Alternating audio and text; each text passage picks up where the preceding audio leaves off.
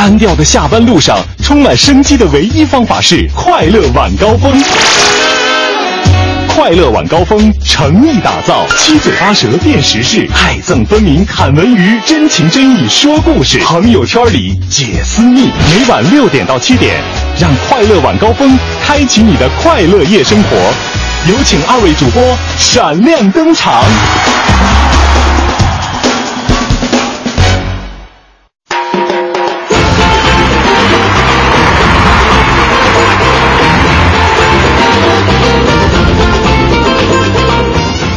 各位，下班快乐！感谢您继续锁定我们的调频 FM 一零六点六文艺之声，收听正在为各位直播的快乐晚高峰。我是刘乐，朋友们，大家好，我是五科哈。今天啊，这个天气是稍微有那么一点点闷热，是吧？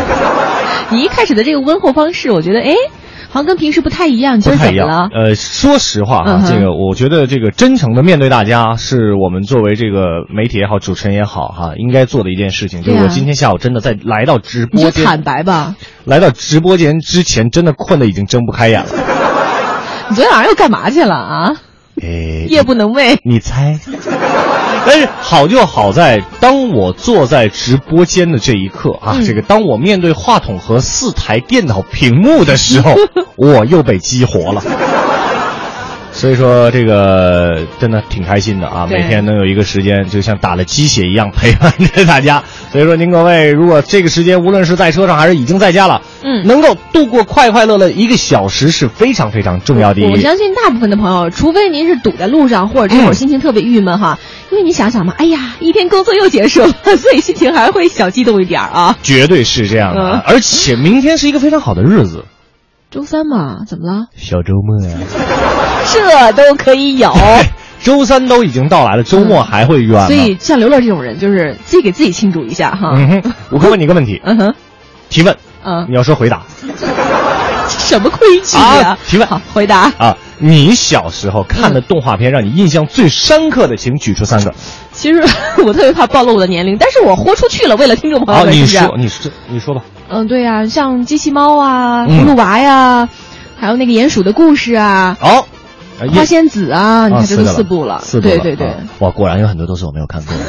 那人家人家是小时候看的是什么《喜羊羊、灰太狼》，还有什么《光头强》之类的。真的假的？你 你梦想当中吧？要把自己的年龄弄得小一点，开开个玩笑哈。是是这样的，我有今天要说一个跟动画片相关的一件事情。太好了，黑猫警长。你应该也看过，肯定嘛，包括那个歌，大家也都很熟悉了。啊啊啊啊啊！黑猫警长啊啊啊啊！黑猫警长。对，那时候看就觉得黑猫警长特别帅气。黑猫警长要拍真人版的电影了，就是说他已经完全突破我们的极限，就是 要突破极限了。就是要选这个真真真正正的演员来演绎黑猫警长，包括他这个剧里的形形色色的人物，是吧？啊，对，就是这么个情况。哪个哪个导演要知难而上？告诉我。呃，具体导演现在我不知道，反正我知道是陆陆川。嗯。啊，陆陆陆川那个很牛那个导演，很有名那个导演。他是出品人，我估计他很很有可能就自己来指导。所以说，我们今天想问大家啊，如果说。就这个事儿，基本上现在那个已经得到相对来说比较确凿的一个消息，就是说，呃，黑猫警长要拍真人版的电影。您各位觉得这样的去把动画片翻拍成真人电影靠谱吗？合适吗？您觉得它的前景好吗？其实我觉得现在这种翻拍的风气是哈愈演愈烈哈，是是是，有较好的，有拍砖的，但是我看拍砖的居多是吧？就是因为你想，你很聪明哈，前面已经是有这个经典在前了，嗯，你要想突破大家原来对于经典的这种崇拜哈，这种这种内心的这种憧憬哈，嗯，打破它非常难，所以这些人就知难而上，我挺敬佩他们的勇气，勇气，但是不知道他们能不能坚持下来，哎，忍受大家的这种吐槽，还有那种需要勇气。好了，今天我们的这个就来跟大家讨论这个话题，就是黑猫警长要翻拍成真人电影，您各位看好吗？欢迎发送您各位的观点到我们的微信公众平台订阅号“文艺之声”啊。接下来的时间，了解一下今天的北京新闻。四九城里那点事儿，嗯，这儿包打听。四九城里那点事儿，门这会儿包打听。咱们先来关注一下天气啊。现在外边，我刚才上直播间之前有点阴天啊。对预计呢，今天夜间是有雷阵雨的，主要降雨时段呢是在傍晚到前半夜。明天一场大范围的降雨天气过程又要展开。由于从明天白天开始持续到前半夜，呃，并且受这个降雨和阴云的阻挡呢。气温依然不高，那预计今明两天的这个最高气温分别在二十九摄氏度和二十八摄氏度，最低气温分别为二十二摄氏度和二十摄氏度。近三天降雨过程比较多，特别是明天降雨天气明显，持续时间也会比较长，会对道路交通还有户外活动有比较大的影响。嗯，所以大家明天会儿呃出门的时候一定要多做一些防范措施，比如说拿上雨具等等的啊。嗯，呃，了解下一条也是实用讯息，各位司机朋友们啊，您听好了。哦北京九十二号汽油每升降九分，虽然力度不大，但还是降了。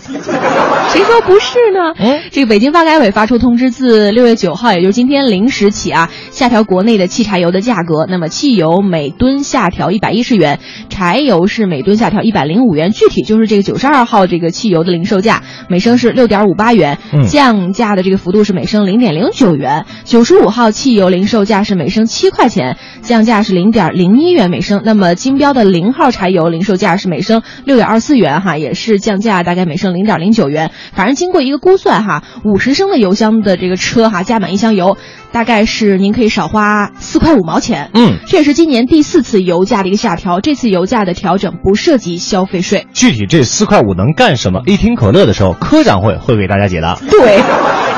再来看这样一条消息：二百五十万购车摇号创新高。呃，从北京市小客车指标调控管理办了解到呢，本月将有超过两百五十万人参与购车摇号，上一期这个数字大约在两百三十五万出头。那同时呢，受到这个电动车不受限行政策的影响呢，本月申请电动车指标的人数达到了七千一百四十一个，比上一次是三千三百五十六人啊，多了一倍还要多。你看又创新高了，这摇号也是越来越难了。祝各位好运吧啊！嗯那继续了解下一条，说的是地铁的卫生间的改造，增加了女用坑位。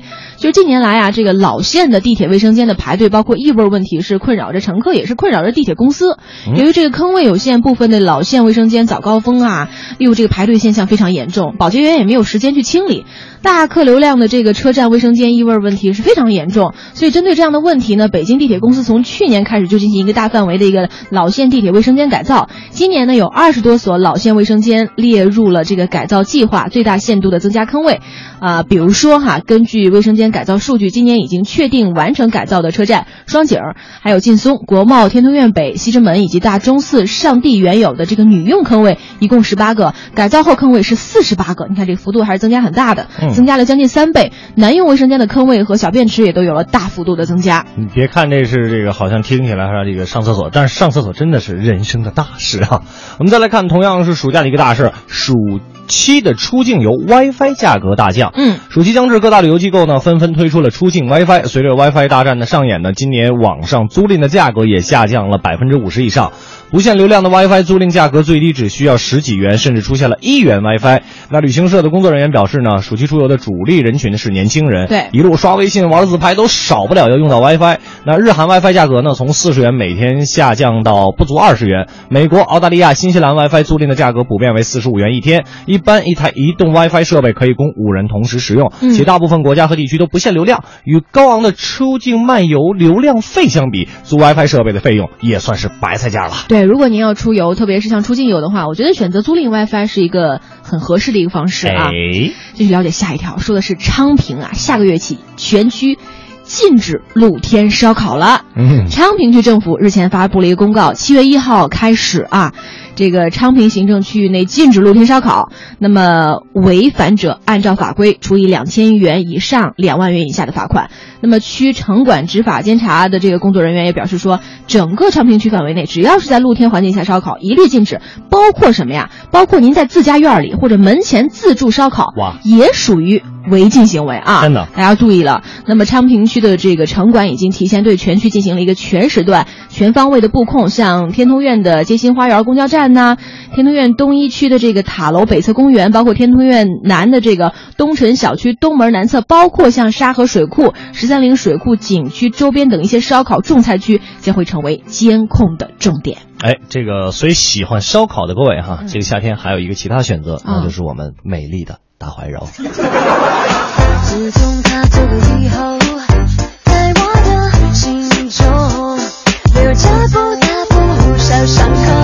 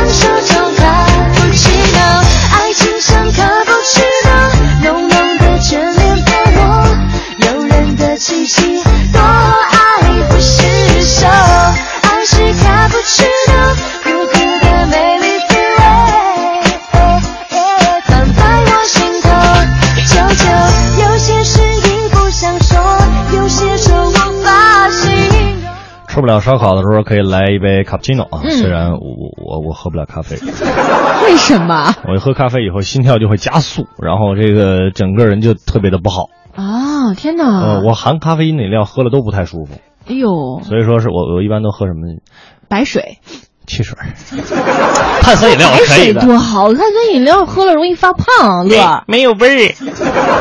不爱不爱打小就不爱喝白开水。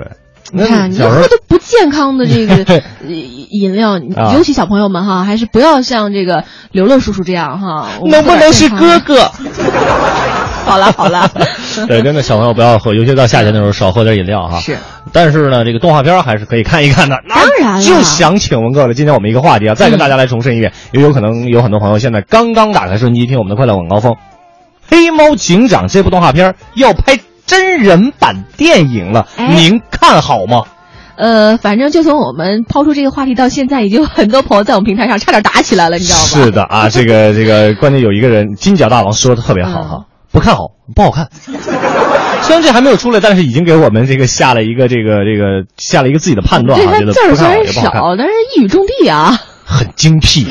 对呀，好吧，我们今天的这个观点约架跟大家来讨论这样一个话题，您可以发送您的观点到我们的微信公众平台订阅号“文艺之声”，加为好友之后就可以了。嗯前方广告拥堵，请您减速慢行。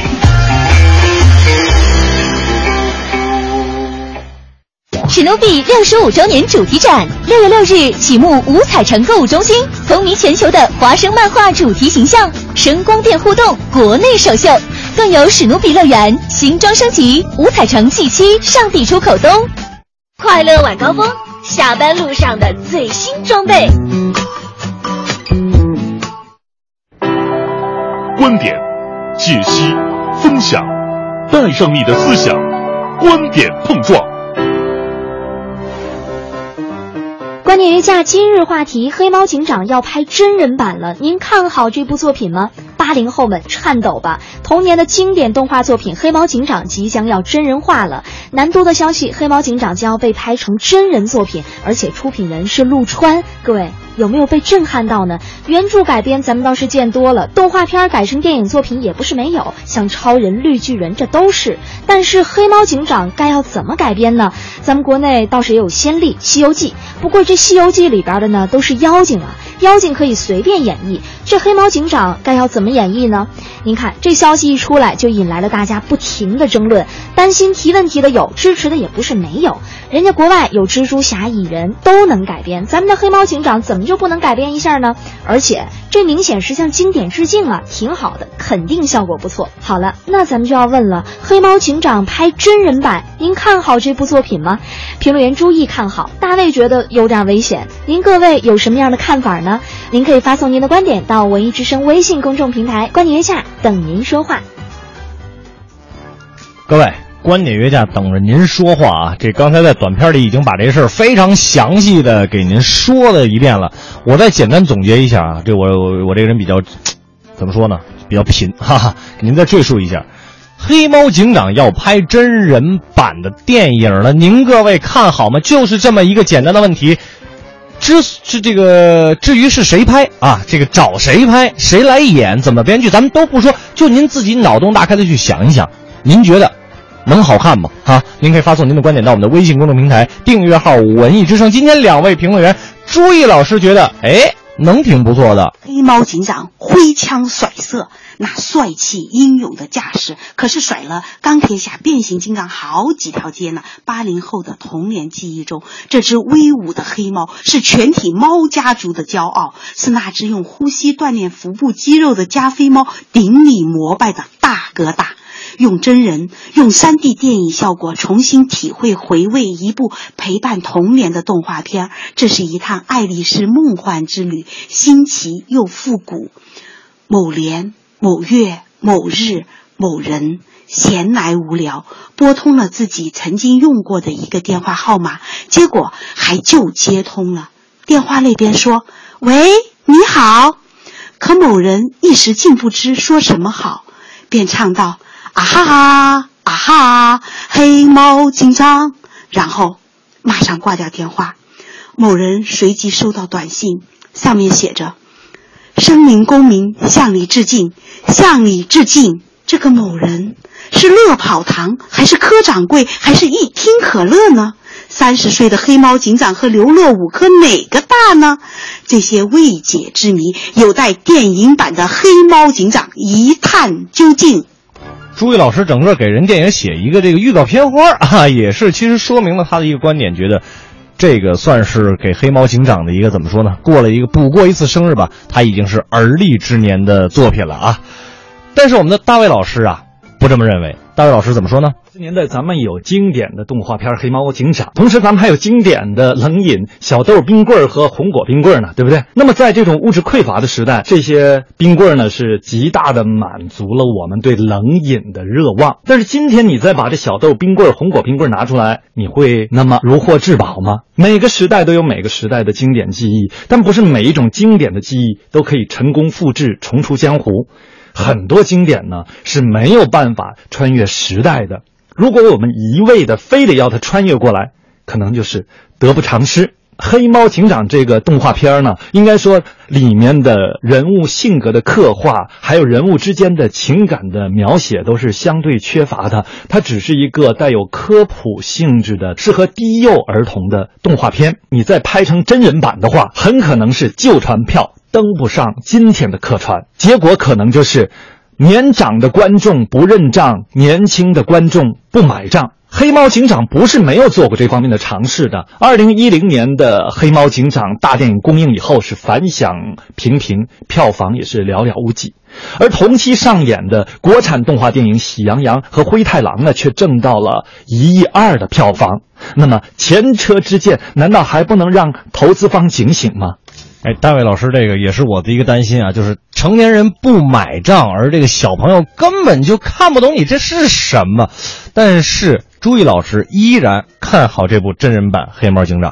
真人版黑猫警长亦庄亦谐，想来是男女通杀，老少咸宜。严肃威风的黑猫警长，不管是不是霸气侧漏的姜文，还是花样美男的新生代，都会有一种感动。这种感动和范冰冰的《我们》有得一拼。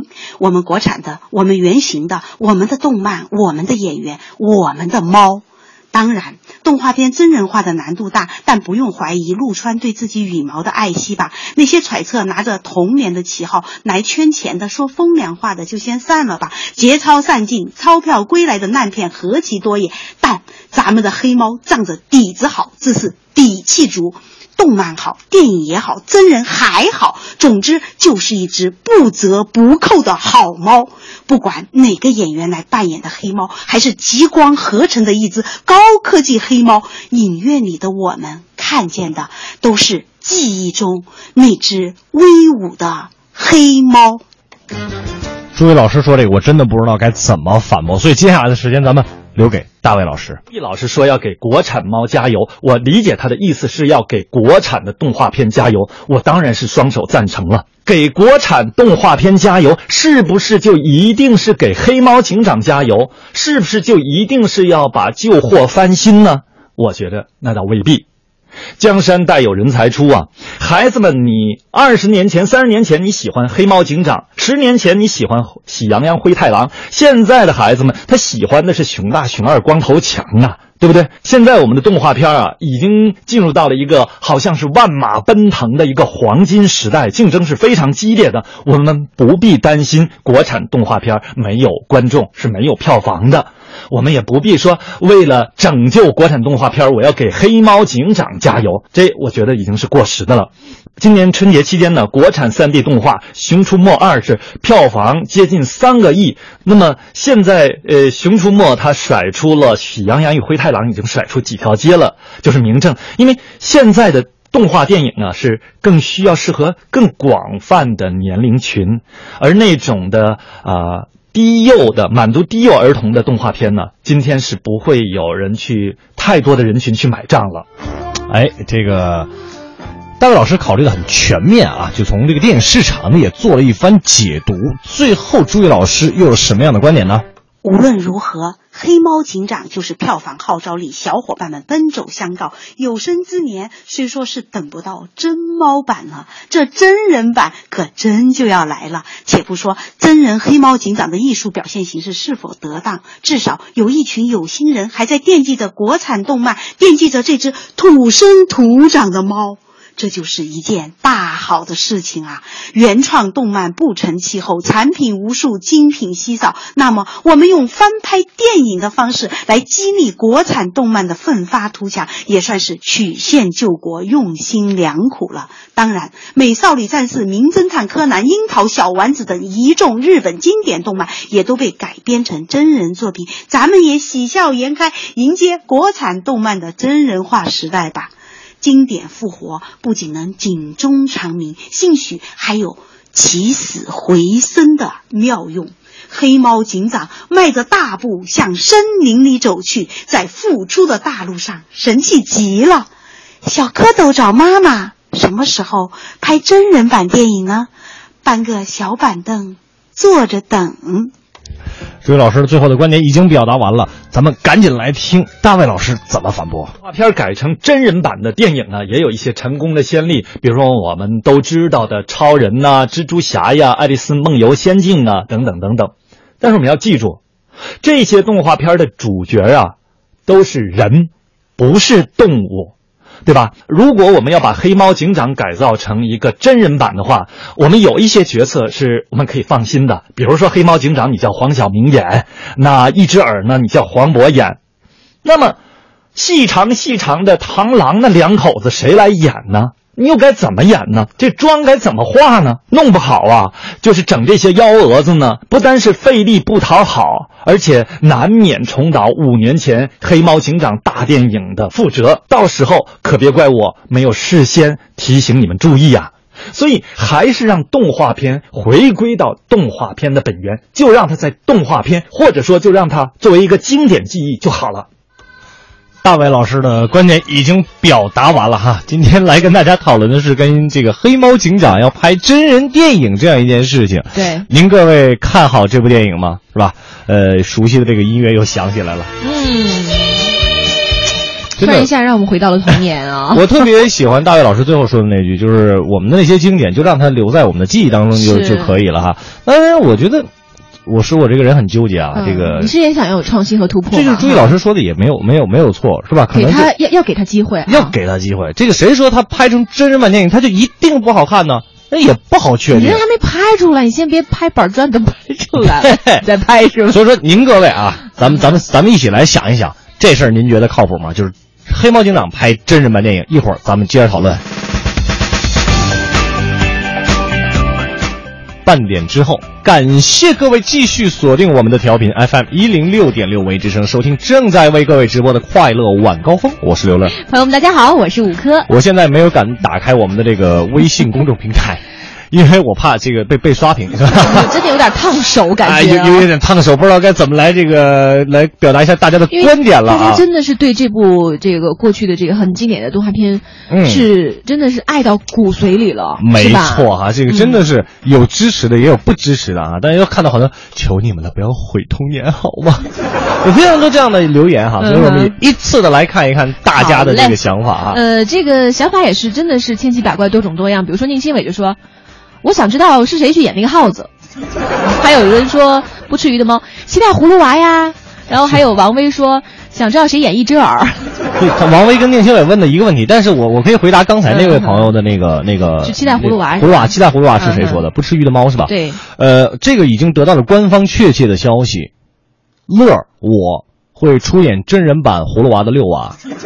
为啥是六娃呢？不是其他的一娃、二娃、三娃等等？因为六娃是隐身娃。好冷啊！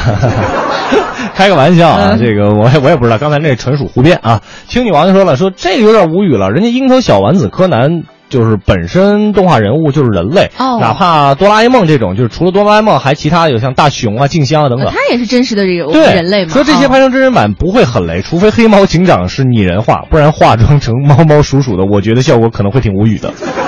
我也很担心这件事儿，知道吗？嗯而且支持国产动画也不是说来回翻拍就对他们致敬了，电视台寒暑假多回放回放不就好了吗？人家迪士尼的米老鼠不就是一直这个翻新新版的吗？经典永远都能呈现在大家眼前。哎，还有莫妮卡也说了，说翻拍，难道是张纪中版吗？别吓着我们！多美好的记忆啊！我真质疑现在电影市场是否能拍出童真，慎重吧。莫妮卡黑的漂亮。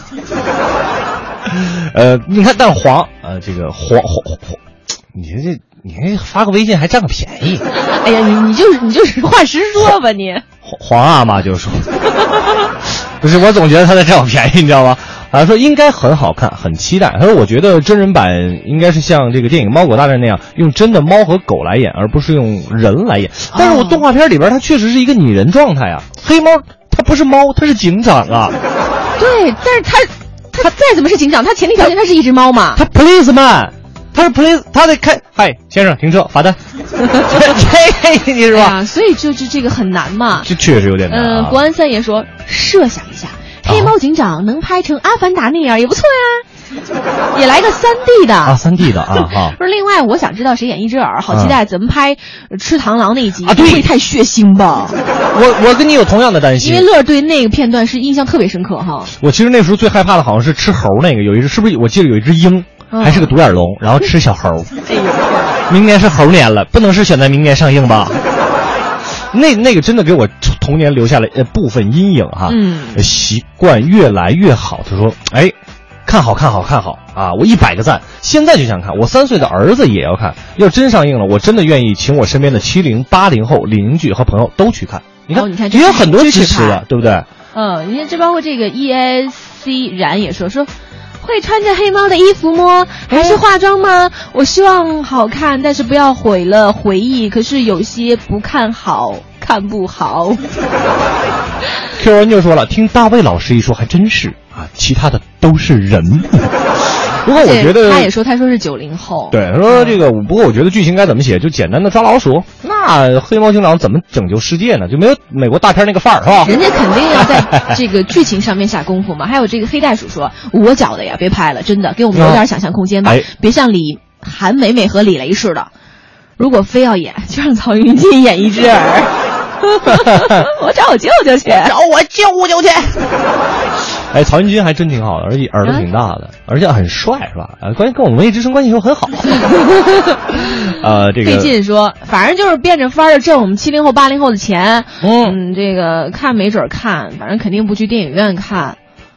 嗯，你你这你这样你就不对了，你老等着下载版的不好。你知道吗回来那个记得 QQ 上发我一份学样说可以啊，人家忍者神龟都拍电影了。哦，啊，是真人版的。那那我觉得真它里边的太，它也得植入一个这个，哎，《忍者神龟》里边是不是也植入了一个人物形象嘛？嗯而且它那故事很长，是吧但是？我我个人觉得，因为我没有看过那个就是忍者神龟的那啊个电影版，但是我看过那个片段什么的。对啊我总觉得那些人来了以后，我觉得完全就是那种有违和感，就是把他们跟那个动画片那个忍者神龟就都画不到一块儿去。所以说吧，担心是有的，支持也肯定是会有的。今天跟大家讨论的就是。黑猫警长要拍真人版的话，您各位看好吗？好吧，我们今天快乐晚高峰也要和大家说一声再见了哈。嗯当然了，呃，如果您各位想要回听我们的节目，或者您平时这个手边没有收音机的话，想听我们的节目也非常的方便，在手机上这个这个这个应用商店是吧？应用商店里面下载一个呃应用叫做中国广播，哎，就可以回听我们的节目，也可以听我们的直播，应该是哈。对当然了，也也希望各位没事儿的时候把它分享到朋友圈里，也是 很重要的一件事情当然了啊啊，还有呢，就是如果您在私下里边想为想和两位主持人来交流的话呢，可以搜索一下我们的这个个人的新浪微博。嗯对，五哥的微博呢是五科 C N 二嗯啊，就是 C N R。也有人解读为纯女人。这这个纯还是蠢？你说什么呢？你还想不想混了你啊就？是特别纯粹的女人。纯真。啊，纯真纯美的女人啊！好了五颗 C 二还有主持人刘乐，咱们今天的快乐晚高峰就是这样了。最后要跟大家来分享我们的文艺评论，说的是什么呢？哎，说的是这个一部灾难电影哈，《末日崩塌》啊，说说末日的崩塌和重建。咱们明天快乐晚高峰再见。见。一零六六文艺评论。这里是一零六六文艺评论，由道恩·强森主演的灾难电影《末日崩塌》在北美票房夺冠后，目前正在中国内地上映，同样收获了很高的人气。从后天、二零一二到《末日崩塌》，灾难末日片可以说是好莱坞电影工厂的票房利器。今天我们邀请浙江传媒学院电影学院副教授龚燕为大家带来文艺评论。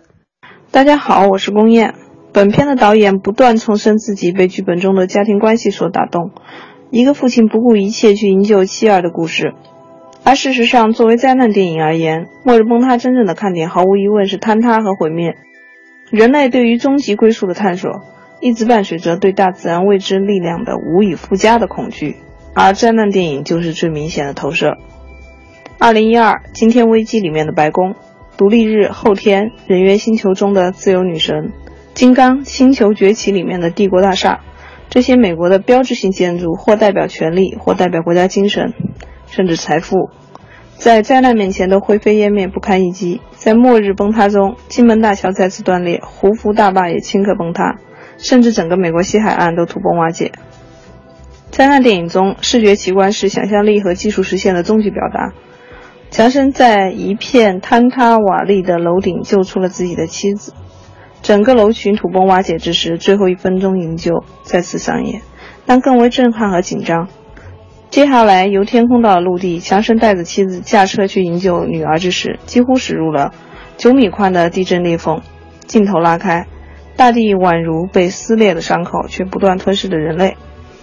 从胡夫大坝的海啸开始，人水大战接踵而至，驾驶着快艇飞驰在断壁残垣的城市建筑之间。海啸的持续发酵让城市在遭遇断裂之后再次落入水灾。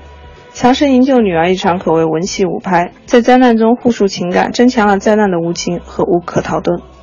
上天下地、驰骋水域的强生，不仅代表了人类的无畏，也反衬了大自然的不可预期。当我们的文明瞬间崩塌，在无情灾难中弥合起的亲情感情，才是灾难片里唯一的人类之力吧。一零六六文艺评论，由中国文艺评论家协会联合制作播出。